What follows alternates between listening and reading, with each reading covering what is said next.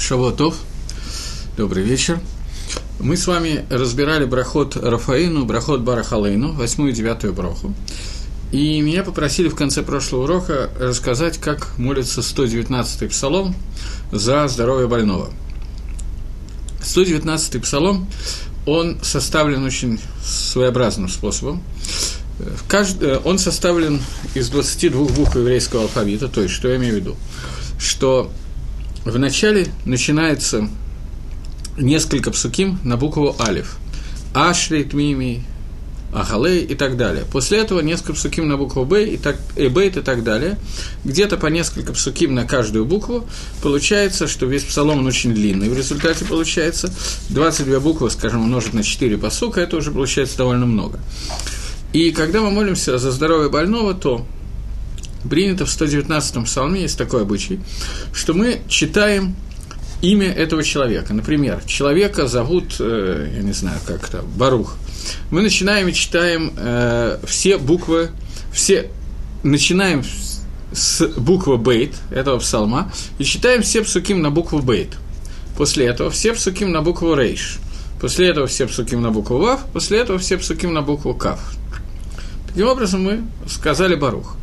Бен, после этого Бейт Нун, Суким на букву Б, Суким на букву Нун, и имя его мамы.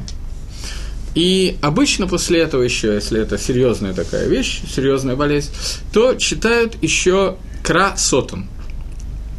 Разорвать планы сотаны. Э, поэтому читают букву куф рейш а, э, айн и сотан, син, э, шин, тет и нун. Таким образом, заканчивается вся молитва. Это читается, естественно, не в Шманаэсре.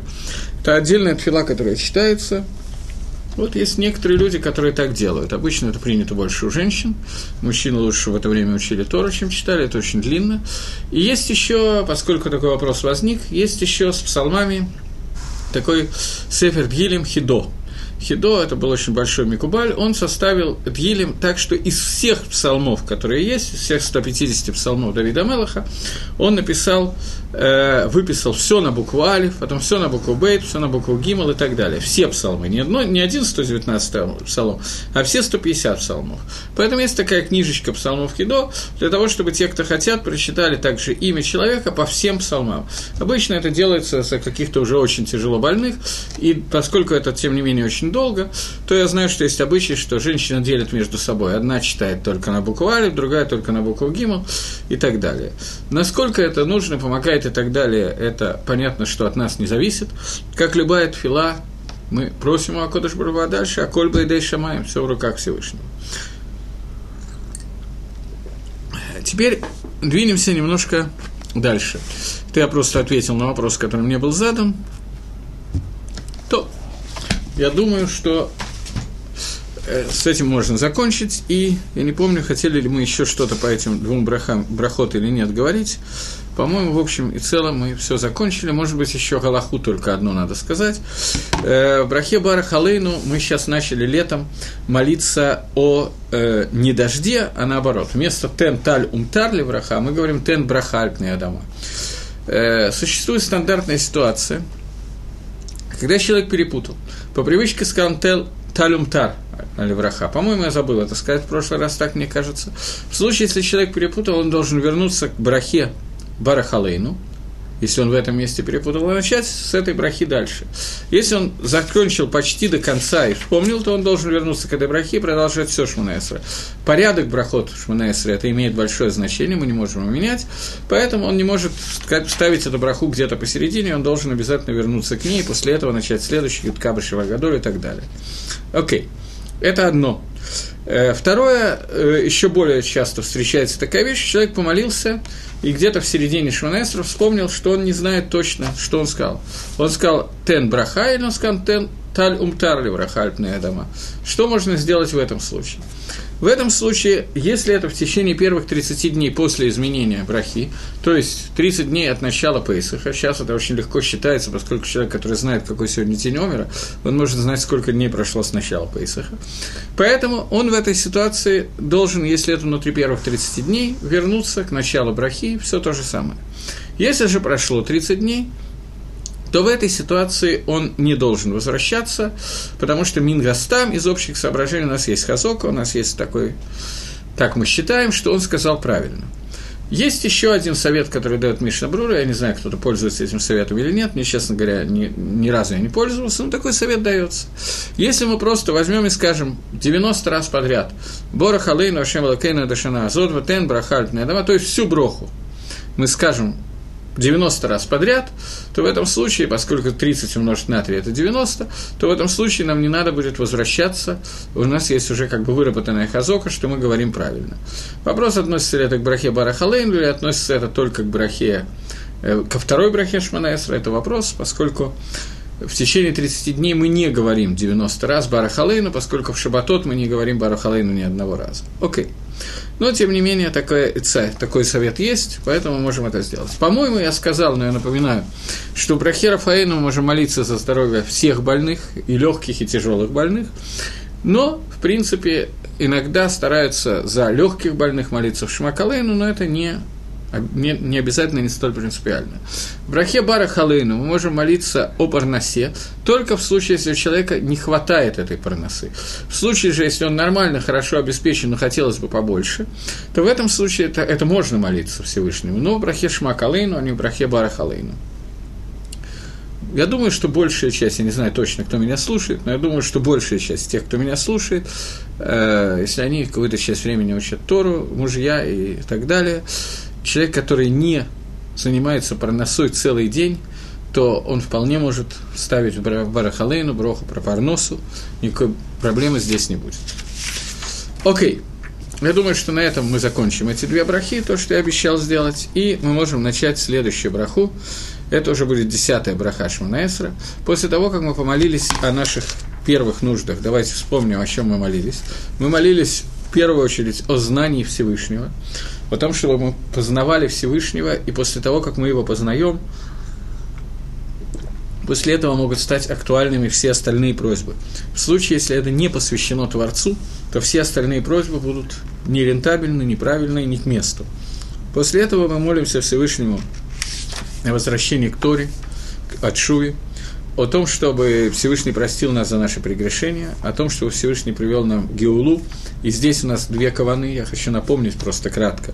У нас есть кавана о Геуле, спасении от тех несчастий, которые у нас есть сегодня, и просьба о э, полном избавлении.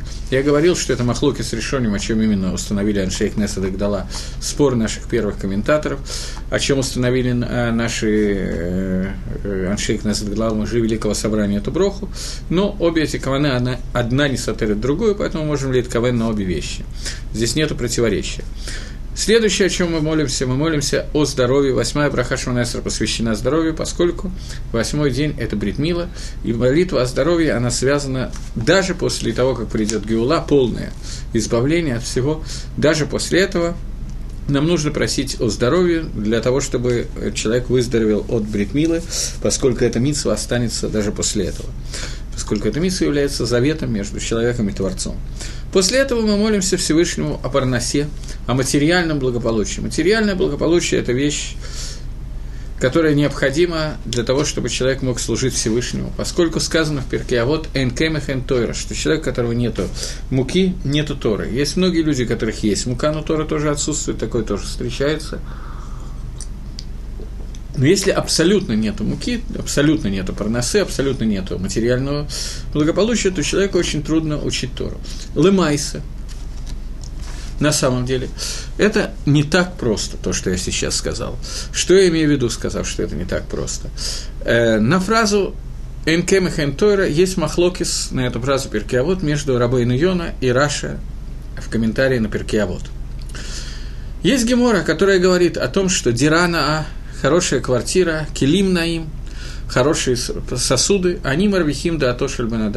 Они делают так, что дат человека будет э, мирувах, не знаю, как лучше по-русски сказать, широкий.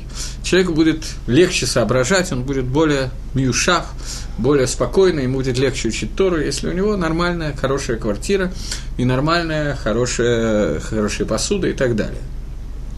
В другом месте Перкеавод сказано, что пад бемелах тухалю маем тиште, хлеб с солью ешь и пей воду, и этого вполне достаточно, и занимайся Торой, потому что икра – это занятие Торы, а не хлеб с, с красной икрой и так далее. И Лихора здесь есть некоторые противоречия, на первый взгляд. Здесь есть некоторые противоречия. Так чего же требует от нас Мишна из вот? Они требуют от нас требуют. Они говорят нам о том, что хорошо иметь большой достаток и при этом учиться, или они говорят о том, что человек должен быть в бедности и спокойно учиться. На, именно на эту тему есть Махлокис Раши Рабейну Йона.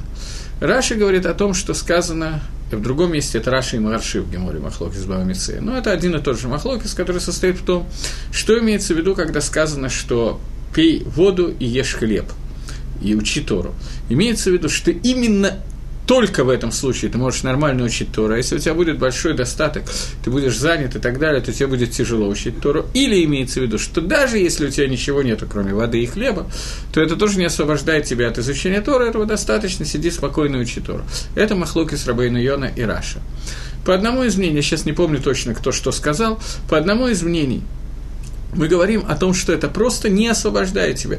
Да, у тебя нет нормального, хорошего благосостояния, ты мало обеспечен, беден и так далее. Ничего, сиди спокойно, занимайся Торой. Этого достаточно, это не освобождает от изучения Торы. Ты вполне можешь стать Талмитхохом. Но если у тебя есть вместо воды вино, то это еще лучше. Если у тебя хлебу есть еще масло и еще что-то с икрой, совсем замечательно. И так далее. И другое мнение, которое говорит о том, что Бадьюгафух, ровно наоборот.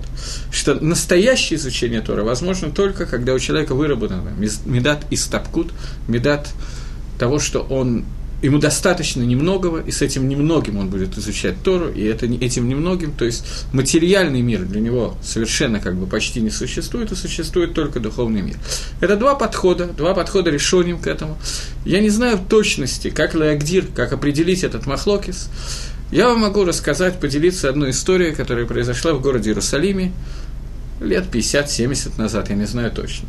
Э, равом города Иерусалима в то время был такой Рав Дискин – Рав Маариль Дискин. Это был очень большой Талмит Хохам, который прибыл из Европы и остался здесь, Мара Датра, главой всего э, Ашкенадского, во всяком случае, думаю, что и Сефарского в то время тоже, еврейства Иерусалима лет 70 назад. И вот произошел, произошла такая история. Надо учесть, что в то время бедность, которая была в городе Иерушалайме и вообще во всей Эрицесройле, это было что-то невероятное. Ехидим, единицы, которые приезжали сюда, они приезжали, зная, на что они идут, для того, чтобы жить в Эрицаходыш, в Святой Земле, служить Всевышнему, учить Тору и так далее. И жили они в бедности, особо обрабатывать землю им не давали. Понятно, ситуация была немножко тяжелой. Вообще, в начале прошлого века ситуация была с бедностью достаточно тяжелая, а в Эрицесроль в особенности.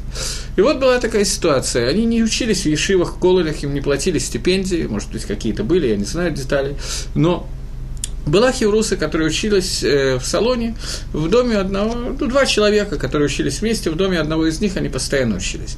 И вот один раз после занятия гость сказал хозяину, ты знаешь, больше я здесь учиться не буду. Почему я не буду здесь больше учиться? Потому что у тебя на столе в салоне лежит такая скатерть, невозможно учить Тору, когда такая шикарная скатерть лежит на столе в салоне. Невозможно, это нарушение медат и стапкут, это нарушение понятие того, что значит, что человек должен удоста... удовольствоваться немногим в этом мире, посвятить всю свою духовность Торе Всевышнему, а ты такую скатерть положил, я здесь учить Тору не могу.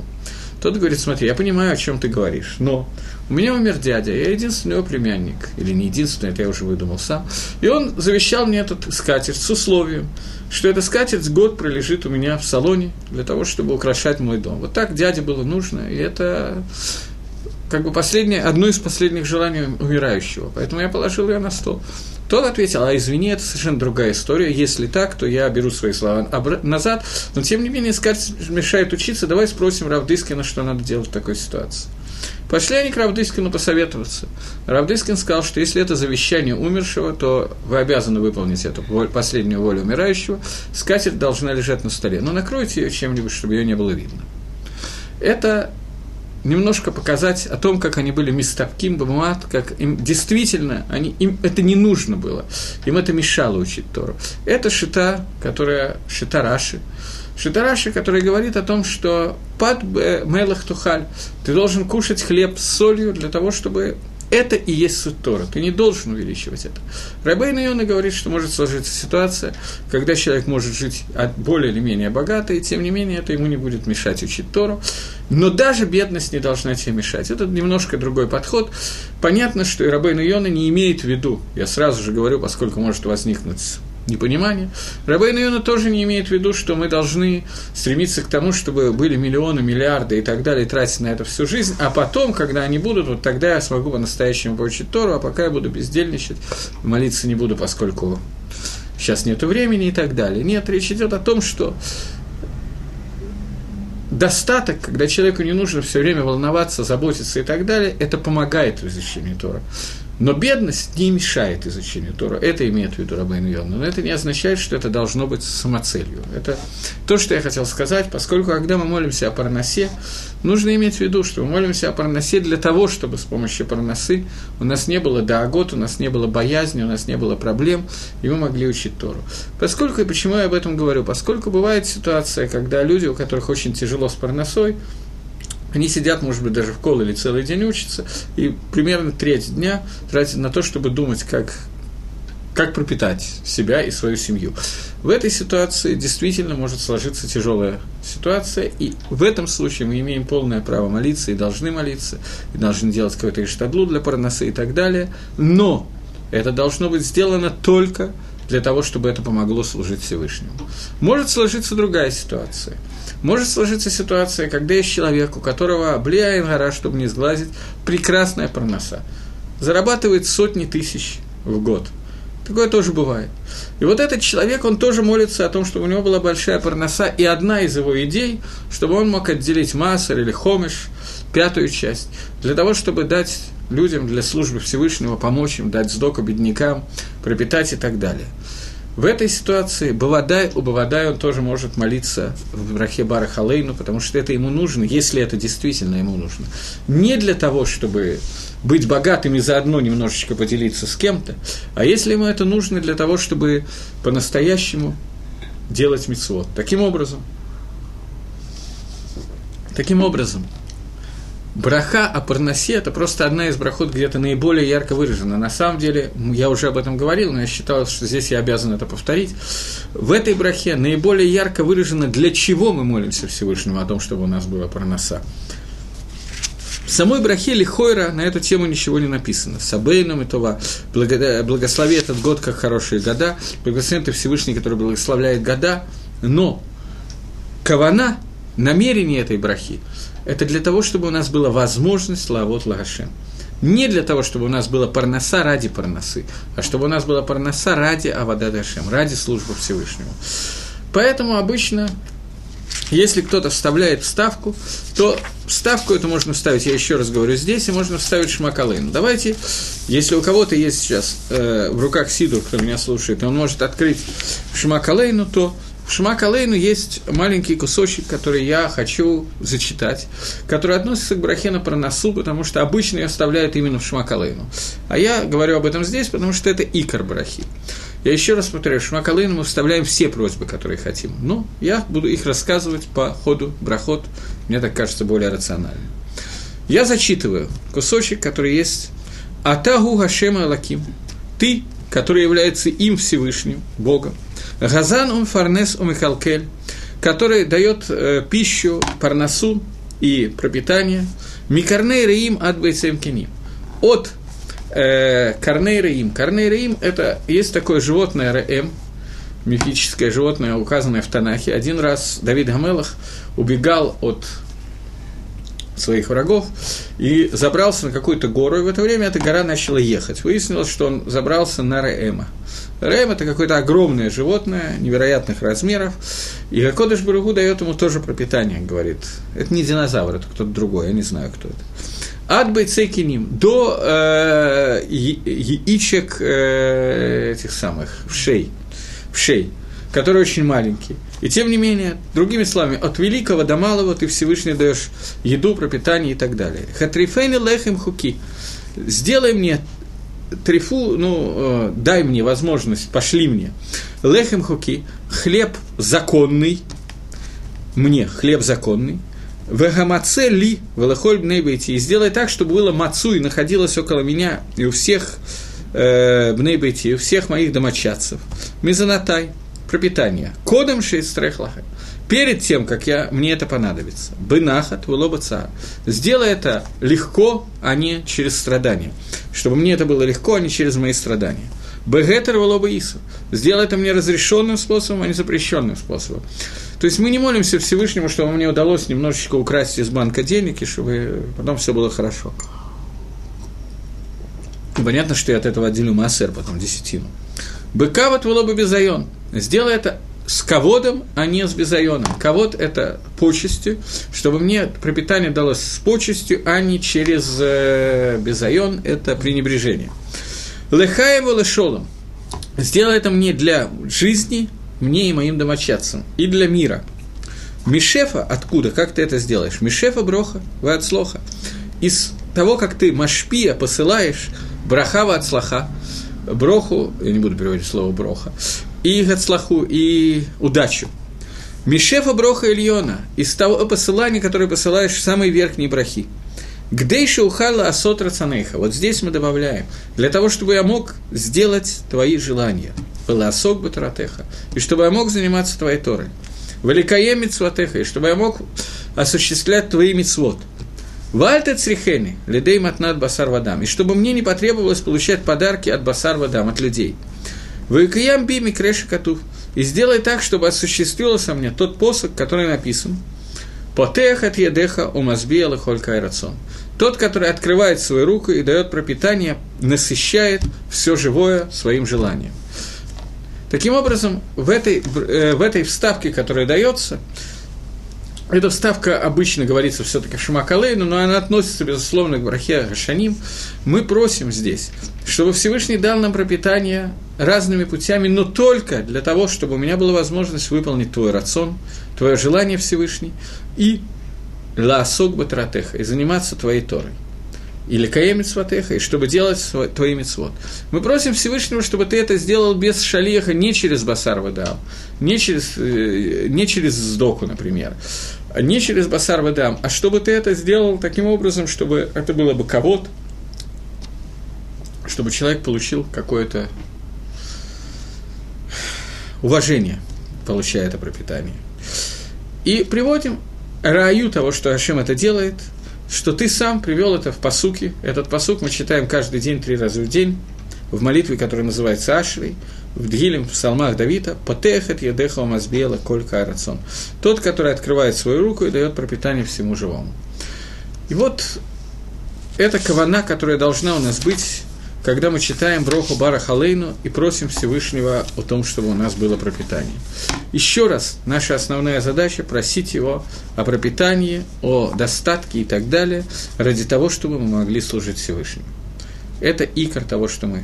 Служба Всевышнего может быть связана с даванием сдоки, помощи нуждающимся, помощи тем, кто учит Тору, и просто для того, чтобы возможно было обеспечить свой дом, свою семью, себя – для того, чтобы у нас была возможность учить Тору, и дальше, в зависимости от Махлоки Сараши и Рабейну Йона, по некоторым мнениям, для того, чтобы хорошая квартира, хорошая посуда и так далее, они мравихим да атошель банадам, они приводят к тому, что человеку легче учить Тору.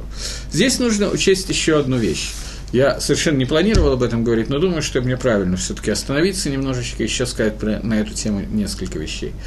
Э, мы сейчас находимся в днях, которые называются Дни Сферада Омер – дни э, подсчета Омера.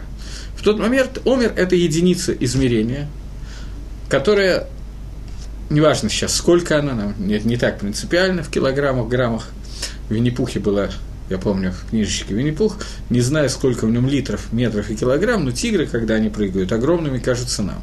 Омер – это единица измерения, которую мы приносим э, в, в Корбан, в жертву. Это жертва, которая приносится в Тедзай, Нисан – на завтра после Пейсаха, Ламахарата Шаббат, на завтра после праздника, после первого дня Пейсаха, мы приносим этот корбан из ячменя, по-моему, я все время путаю с арим, как ячмень или овес на русском, ячмень, может, овес. Короче говоря, не из пшеницы, а из чего-то более дешевого, ячменя, скажем, ячменная же, или овсяная, я путаю все время, из сарим, быкица, ячмень, наверное, ячмень. Мы приносим этот корбан ячмень, который приносится на жертвенник в количество омера, и говорит э, Мидраш, что за эту жертву Омер мы удостоились войти в Эрицисроль. Бесхут Мицвомер Анахну Захину, Ликабель и Рушат Эрицисроль. И нужно понять, что имеется в виду, почему именно за эту митсу мы получаем Эрицисроль.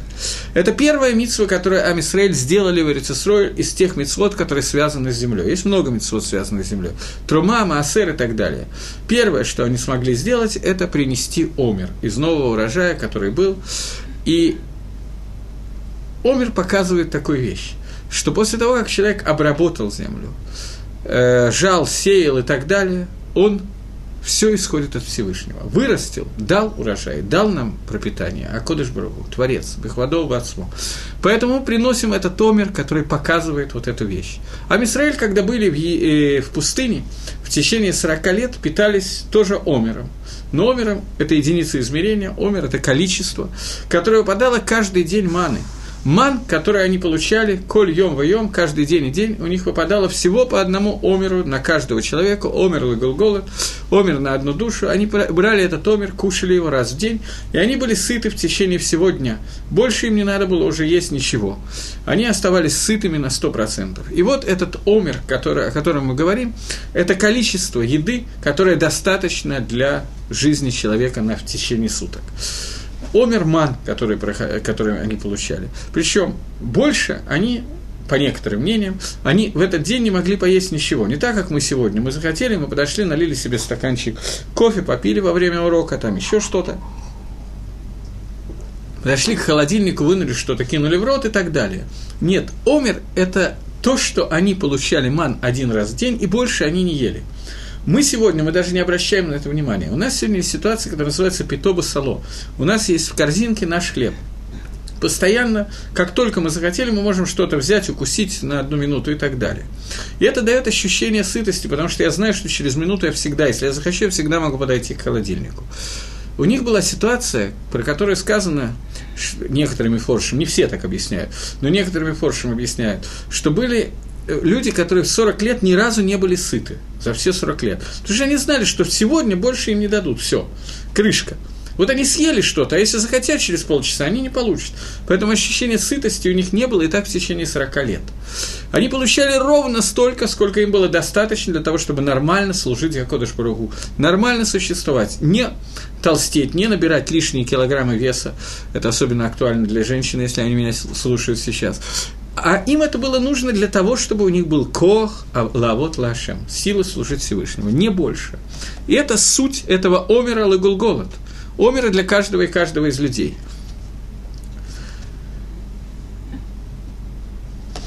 Это ман. И лымайса на самом деле. Человек, который живет в этом мире, ему нужно пропитание ровно столько же. Столько, сколько ему нужно для того, чтобы служить Гашем. Нам дают иногда больше, но необходимость именно в этом. Есть некоторый вопрос, не вопрос даже, а проанализируем одну вещь. После того, как вышел Омер, были люди, Датан Вавирам, неважно сейчас кто, которые взяли и набрали себе не один Омер, а два. Два-три на завтра тоже. У них он сгнил, испортился. Таких было несколько человек. Он испортился. До завтра он не дожил. Почему это происходило? Почему нельзя было сделать так, чтобы Омер был выполнен, скажем, на неделю, на 2-3 дня? Почему нужно было, чтобы выпадал каждый день? И, на, и до завтра следующего не будет. Это было нужно для того, чтобы выработать у человека такую меду, такую меру, которая называется бетахон, уверенность во Всевышнем. Человек должен понимать, что все, что есть в этом мире, исходит от Творца. На завтра у меня сегодня ничего нет. Нет, все, мне на завтра не хватает. Я должен быть уверен, что так же, как сегодня он мне дал, так же завтра он мне даст то, что мне положено. То, что мне положено, я получу от Творца в любом случае. Это меда, мера, которая называется качество, которое называется бетахон. Бетахон – это сниф эмуна, это такая часть понятия, которая называется вера. Человек, который верит во Всевышнего, он должен пользоваться, эта вера должна воплощаться через уверенность в Творце. Я сейчас не буду останавливаться, есть некие махлоки, сказаныши, хавот или вавот, я не буду сейчас останавливаться на этом махлокисе, что точно, в, в чем точно должно воплощаться медат бетахон, мера бетахона, но то, что лакулы алма, мы должны быть уверены, это причина, по которой Гакодыш Баругу давал омер каждый день, скажем, раз в неделю, чтобы человек знал, что все, что у него есть, зависит от Творца, и завтра он должен получить точно так же. И это зависит от того, да, захочет Гашем или нет. Таким образом, он по-настоящему верит во Всевышнего. Когда мы молимся Всевышнему, Барах Алейну Ашем Лакейну, это Шана Азот, мы с вами, в основном, те, кто меня слушает, как правило, не пахали сегодня на тракторе землю, не работали, не сеяли, не жали и так далее. Но мы сделали весь Иштадлут, все усилия, которые от нас требуются, для того, чтобы получить хорошее пропитание в этом году, на сегодня, на завтра и на послезавтра. После этого мы обращаемся к Творцу с просьбой о том, чтобы Творец дал нам пропитание. После всего гештадлута, всех, всех усилий, которые человек сделал, вышел на работу и так далее, он должен понимать, что все, что он получает, он получает от Творца. Это часть понимания и часть каваны этой брахи, которая есть. До тех пор, пока Всевышний не даст браху на наши маасе едаем, на наши действия, у нас ничего не будет. Почему Всевышний одному дает браху, другому нет дает? Это от Шейла, это другой вопрос. У Кодыш Барагу есть на это причины какие-то. Мы должны можем знать, какие причины, кому-то нужно одно, кому-то другое. Но, тем не менее, мы должны знать, что все исходит от Творца. И этому нас учит Омер. И это одна из, один из уроков, который мы учим в Сферада Омер. Мы возвращаем тот Омер, который мы получили от Творца, возвращаем Всевышнему. Мы говорим о том, что Гаколь Баидей Шамаем, все в руках Всевышнего. И это одна из частей Каваны, которую мы должны иметь в виду, когда мы вархим эту броху. Поскольку я сильно увлекся этой брахой, я думаю, что хватит, и надо перейти к следующей брахе.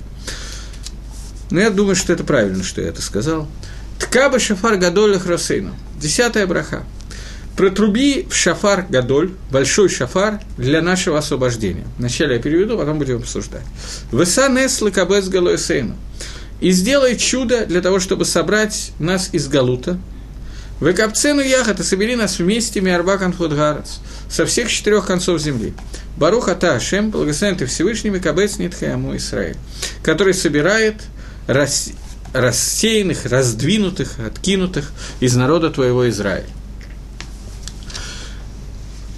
Броха, которая связана с брахой конечной геулы. Это одна из причин, по которой я сказал, что есть решением, есть комментаторы, которые считают, что броха Гуэль Исраиль не относится к последней полной геуле, потому что о полной геуле мы начинаем молиться после этого – это одна из причин.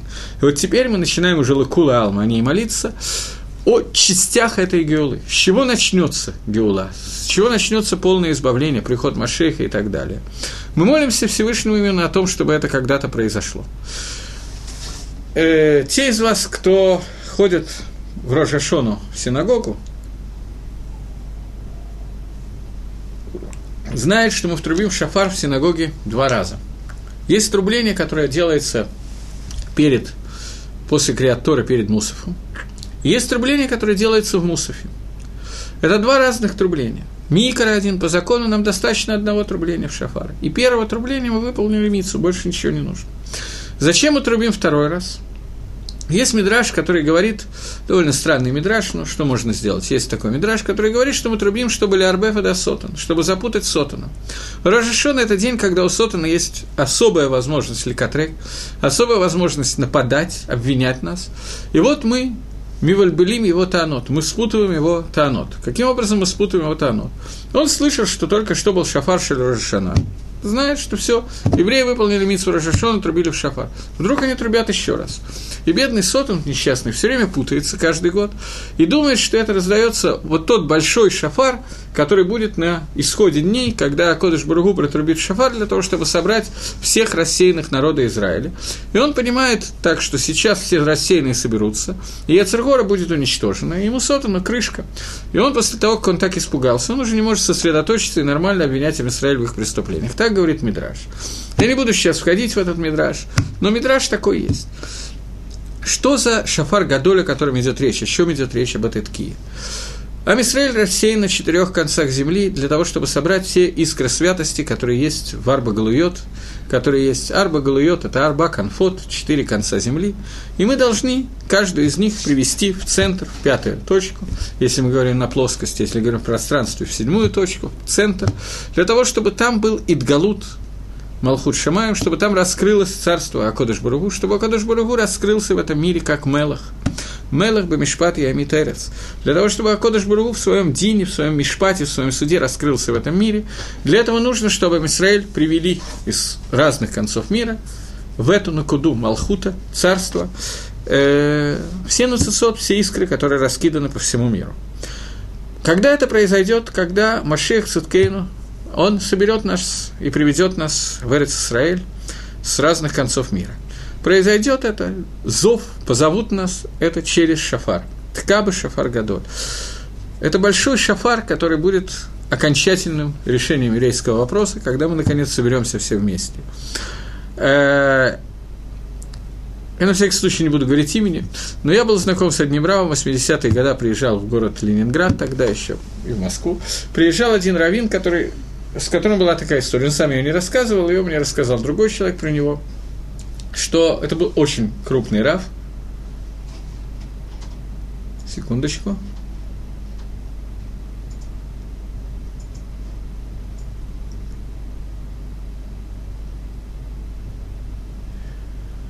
Еще раз к началу вопроса. Э, меня просят подсказать источник, где говорится, что даже живущие в Израиле находятся в Галуте. Очень нужно привести оппонента, утверждающего обратного. Спасибо заранее. Э, существует четыре галута, четыре изгнания, в, которых мы находим, в которых мы находились все время.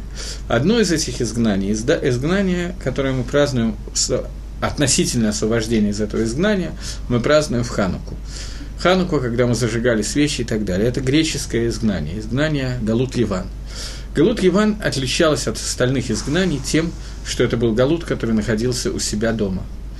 Весь Израиль находился в земле Израиля, никто их не брал ни в какие другие места, и тем не менее это, это называлось Галутом. Галут четвертый Галут, который называется Галут Рима, Галут Исава.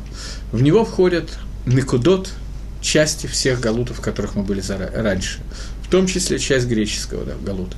Галута, о котором мы говорим, изгнание, о котором мы говорим, это изгнание, которое э, духовное изгнание. Суть изгнания заключается в том, что независимо от того, где мы находимся, Даригагав, мы не находимся у себя дома, только Миют, только часть Израиля, меньшая часть Израиля находится в Эрец Исроиль, но даже в этой ситуации, когда мы находимся у себя дома, мы отнюдь не свободны, мы не владеем собой, мы не владеем этой страной. Я не знаю, кто оппонент, и не знаю поэтому, в чем состоит точно вопрос, но я могу сказать, что Амисраиль остался зависимым, зависимым очень сильно от общественного мнения, не может делать то, что хочет Тора, не может делать многие мецвод, в принципе, мы сделать не можем. У нас нет мецвод, который тлует барец, мецвод, который зависит от земли, мецвод, э, трумот и так далее, мидарайса, хала, хала, лыкула алма, маасрот и трумот – это махлокис, но тем не менее, лагалоха мы так паским, мы дарайса, истории мы будем обязаны соблюдать эти мецвод только в то время, когда все израильтяне, весь Израиль будет на земле Израиля, требуется бият кулхем, приход всех. У нас нет Иваля, нет юбилейного года и так далее. Все это связано с тем, что мы находимся в Галуте. Этот Галут не галут направление, в том числе, в том числе, безусловно, Амисрой сегодня не находится весь целиком на в Эрицесройль. Но даже если мы находились в Эрицесройль, мы не можем сделать какие-то вещи без того, чтобы дядя Сэм не сказал нам это можно и это нельзя, для того, чтобы дядя Путин или дядя Медведев не сказал нам, что ну-ну-ну и так далее.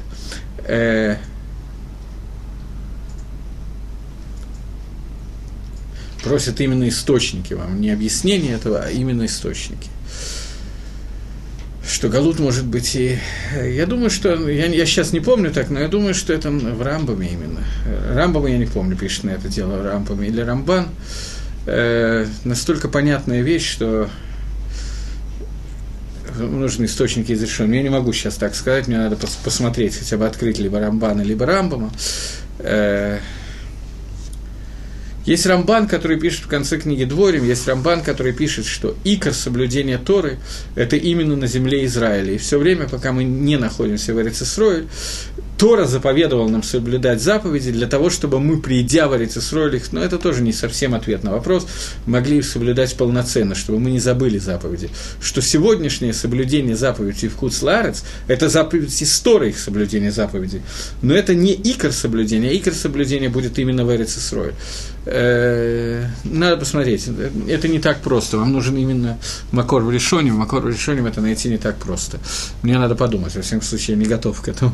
Так вот, э, вернемся к Галуту. Я рассказывал про одного человека, который это очень большой раф, руководитель одного из батей Деним, он тогда учился в Ешиве, не будем говорить на всякий случай в какой, и э, накануне своей свадьбы он э, сидел всю ночь учился, Хазар Батшува, постился, как положено, хатану, и с наступлением утра он э, нашел какой-то мингак, обычай, что для того, чтобы Лакзор Батшува, надо себе вернуться в шоу, надо себе леарер, пробудить себе желание вернуться к шоу, для этого надо э, протрубить в шафар.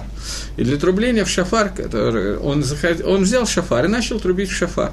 В это время прибежал Машгех Ешива, который он учится, с тфилин под мышкой, и спрашивает, где – Спрашивает, что где? Где Машиах, говорит.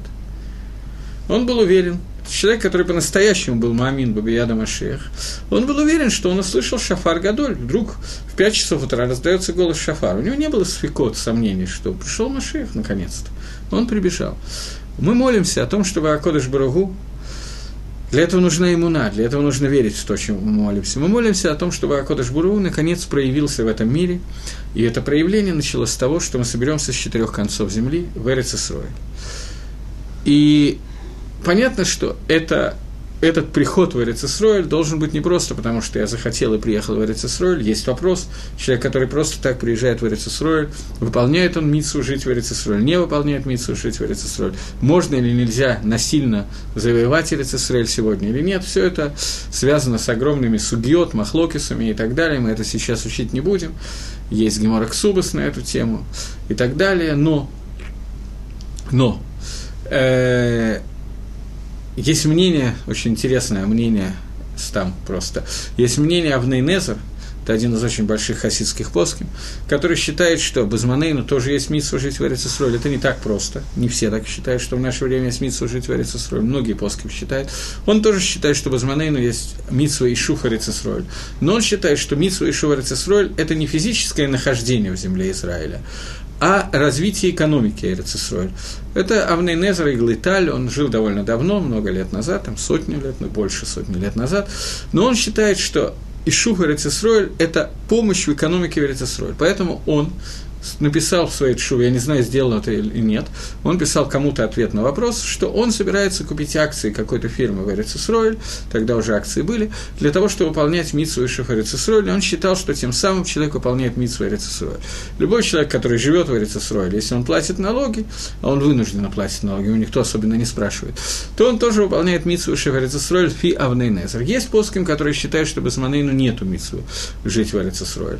Поэтому, поскольку это остался Махлок, махлокис, мы не будем в него входить, это достаточно тяжелый махлокис, тут надо смотреть много книг, чтобы решить эту проблему.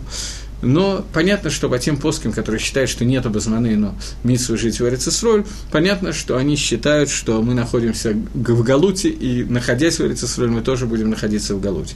Одна из причин, по которых я не хочу приводить Макарот и отвечать на вопрос, который мне задан, это то, что это вопрос связан с мировоззрением Тнуа, движение, которое называется Мизрачники, и харидимным движением. Здесь э, на каждый из макарот можно найти контраргументы, и для того, чтобы этим заниматься, это как, обы, как любая другая судья, это надо учить, а не просто показать, вот здесь так написано и так далее. Потому что, как обычно, ответ неоднозначен. У нас есть много геморрот на эту тему, Рамбом на эту тему эти геморрот не приводит, поскольку Рамбом приводит книгу по Галахе, а не по Агаде. Здесь же это шейлот мировоззрения, Рамбов это не книга по мировоззрению, поэтому здесь эта тема отсутствует. И кроме того, во времена Рамбома не очень возможно было жить в Эрицесроль, хотя Рамбов приезжал в Эрицесроль, жил, но это были единицы, которые могли легко войти в Эрицесроль. А для того, чтобы так, как сегодня, сюда зашли огромное количество евреев, это стало возможным сравнительно недавно, Хорошо это или плохо, как мы знаем, на эту тему есть много споров. Чтобы меня не обвиняли в антиизраильтянстве, я не знаю, как точно это назвать, я могу сказать, что в 1987 году я из Ленинграда прилетел сюда через Вену, Э, из Ленинграда в Вену летел самолет Ту-154, я не знаю, сколько там, 150 человек или 300, я не знаю, не, ну не 300, 150 человек, по-моему, в этом самолете. В Израиль летела одна семья, моя, все остальные летели в Америку. Так вот, э, когда мы говорим о молитве, о том, что Всевышний собрал нас с четырех концов земли в Эрицисройль, то эта молитва означает, что мы не просто физически будем находиться в Эрицисройль, это означает, что мы восстановим духовную связь между нами и этой землей. Сегодня эта духовная связь, к сожалению, восстановлена очень относительно. И для этого достаточно посмотреть, что здесь происходит.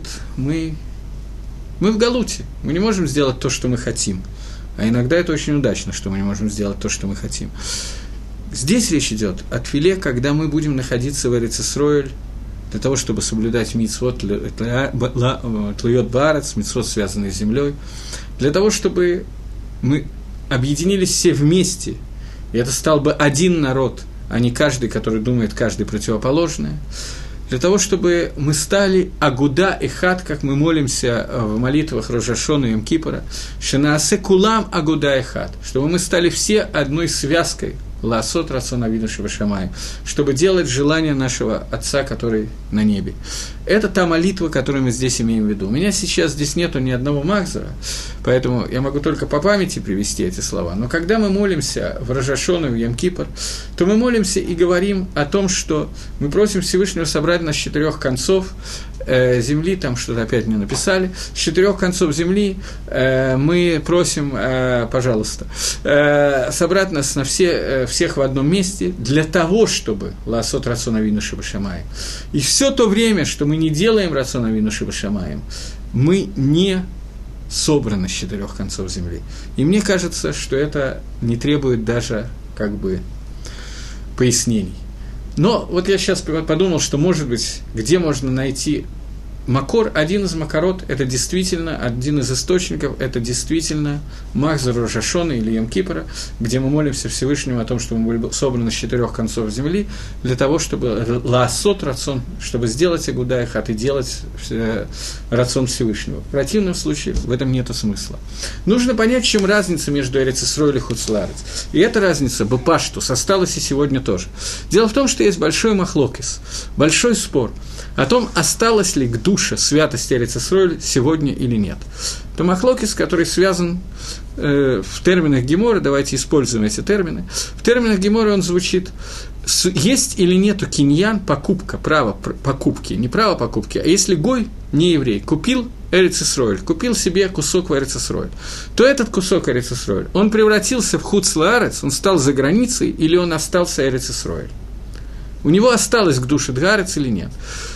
У него святость Эрицесроль есть или нет. В чем разница? Разница в том, например, если не еврей купил себе кусок в Эрицесроль, и там вырос урожай, и он продал этот урожай еврею, должны ли мы отделять там масрот, десятину, труму, если у них э, плодов этой земли к душе, швиз и так далее? На эту тему есть махлокис. Дат Бейт Йосиф. Бейт Йосиф – это автор Шульханоруха, что нету к душе Терецесройль. Нету. Все. Гой, который купил кусочек Эрицесройль, это не Эрицесройль, это Хуцларец, это за граница. Дат Мабита, мнение Мабита, это современник Бейт Есефа, может быть, он был чуть раньше, может, чуть позже, я не знаю. Мабит и Магарит, Мабит – это папа, Магарит – это сын. Они переписывались с Бейт Йосефом. По-моему, Бейт Йосеф умер чуть-чуть раньше Мабита и явно раньше Магарита. А может быть, Мабит чуть раньше, но Магарит позже, поэтому Магарит отвечал на его живот. У них очень длинная переписка на эту тему, с большим количеством доказательств и в ту и в другую сторону. И э, никто друг друга не уговорил. Правда, есть Хазаныш, который считает, что Бет Йосиф под конец жизни изменил свою точку зрения, и Хазаныш есть какие-то доказательства этому, и Хазаныш считает как Мабит, и Хазаныш считает, что э, Лагалоха, что Эрицесроль не может быть превращено в Хуцларец, не может стать за границей, и Эрицесроль всегда остается к душе Дгарец, даже если ее населяют не евреи, даже если урожай на ней выращен не евреем.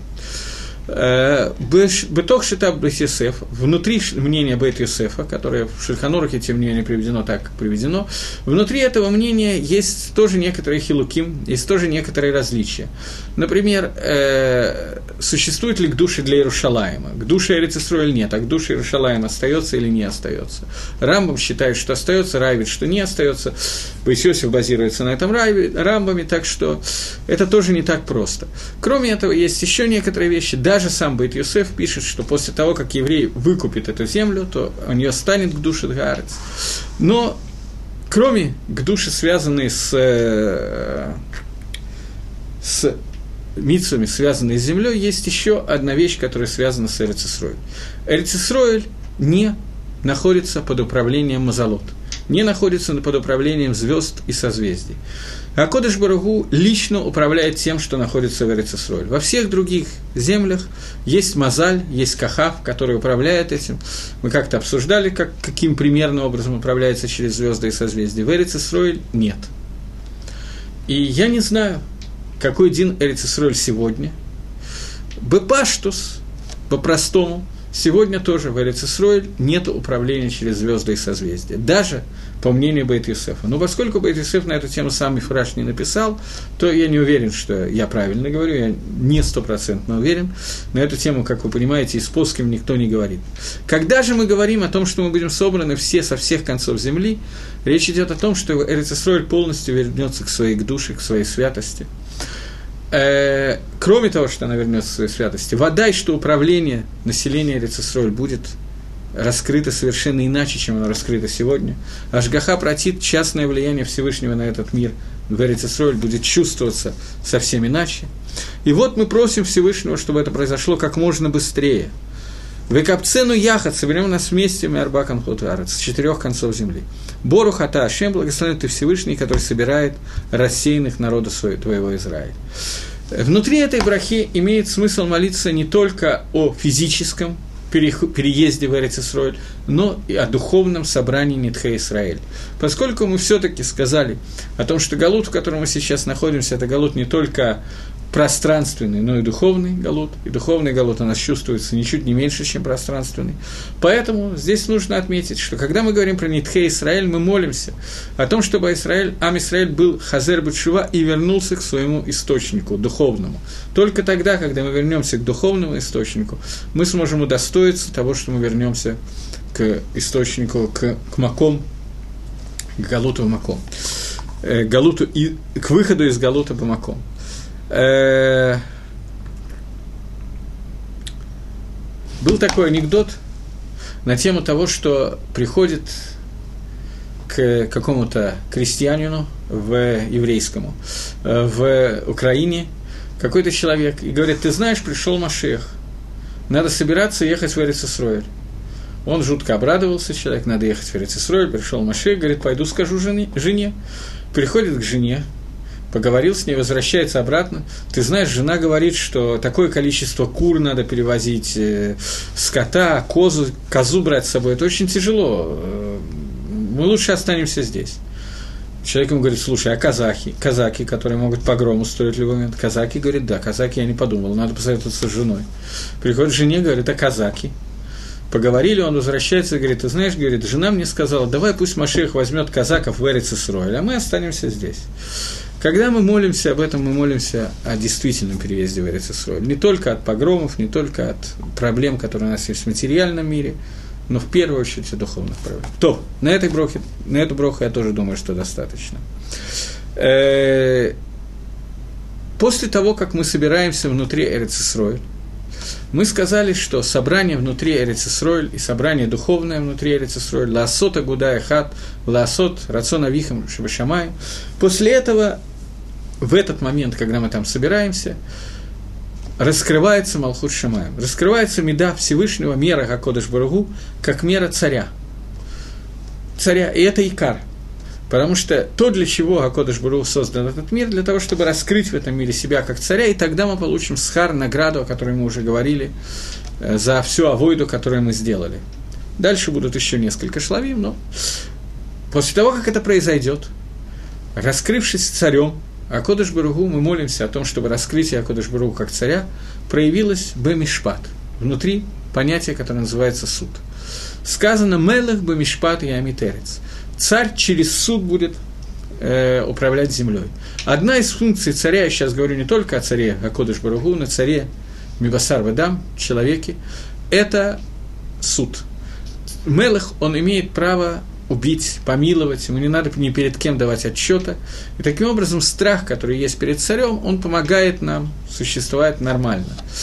Так вот, мы говорим, «Гашива шофтейну киберишана» – «Возврати нам судей, как было раньше».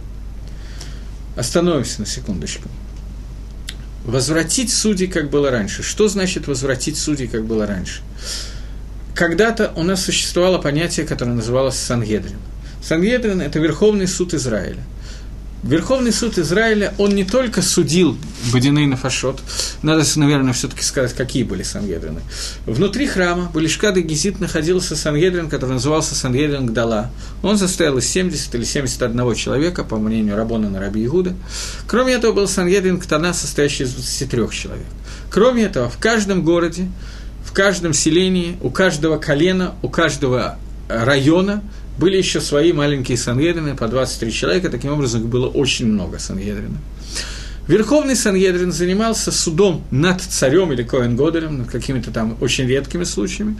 Обычные Диней Фашот, законы убийства, убивать или миловать, велись маленькими Сангедринами на местах или в Иерушалайме.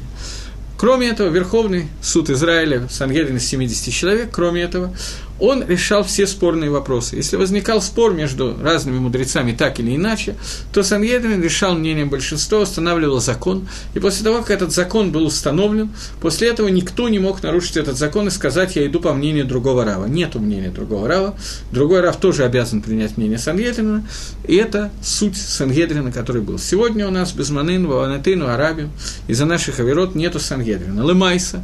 Сангедрин за 40 лет до разрушения храма Сангедрин переехал, или за 80, я не помню, Сангедрин переехал из Лишкат Гизит для того, чтобы не судить Динейна Фашот, потому что они боялись, что такое количество так низко опустил сам Израиль, что если продолжать судить Динейна Фашот, то надо будет убивать через день. Они этого не хотели, поэтому они переехали в другое место, потому что если нету Сангедрина, э, который сидит в Лишкат Гизит, то Сангедрин не может судить Динейна Фашот смертную казнь не может приговорить. Э, Ламайса, на самом деле, смертные казни были очень редко, но, тем не менее, они существовали. И вот мы просим Всевышнего возвратить наши суды, как было раньше, наших судей, как было раньше – Сегодня у нас нет человека, который может судить Динейна Фашот, даже если бы был Сангедрин, у нас нету Смухин. Смухин, Смиха – это то, что было дано э, Машера, от Машера Бейну, Яшу и так далее, и переходило от учителя к ученику, который получил Смиху. Это не только права на Верховный суд и так далее. Это также знания, которые получены, это также Руаха Кодыш, пророческий дар и так далее, который переходил от учителя к ученику. И он был прерван не, только, не совсем пророческий дар, а Кодыш, он был прерван, прерван во время эпохи между Амараем и Танаем, Танаем и Амараем. Первые Амараем, которые были, они еще имели смиху, в дальнейшем Амараем не имели смиху. Например, один из первых Амараем Рав, он получил смиху от Раби Игуда Анаси, а Шмуэль, который был его оппонентом, чаще всего они либо спорят, либо они что-то вместе говорят, он был чуть младше Рава, уже не получил этой смихи. Раби Йоханан и Ришлакиш получили смиху, а их ученики уже не получали смиху. И так далее. Раби Хия получил, ну, и так далее. Таким образом, основное количество танаев, которые указаны в э, Геморе, Талмуд Бавли, у них уже смихи не было. Мы просим Всевышнего возвратить... А? Амараев, я сказал Танаев, оговорился. Основное количество Амараев, которые указаны в Талмуде, они не имели смеху. Танаем практически все имели смех. Хашива Шафтейну Кавришана. Возврати нас, на, нам наших судей, как было в начале, в Яцеену Кибетхила. И они дадут нам совет, который был раньше. Совет, который был раньше, мы можем получить сегодня, мы тоже идем к Раву за советом и так далее. Но этот совет, он тоже неплохой, но не того уровня, который был. Лымайса мы все равно сегодня обязаны спрашивать Раву и делать так, как он сказал, потому что сказано, что мы должны идти к тем судьям, к тем рабоням, которые живут в наше время. Но, тем не менее, разница существует какая-то. И поскольку у меня заканчивается ломается время, то об этой разнице и подробнее разберем эту броху мы в следующий раз. Так что до новой встречи, до свидания, спасибо.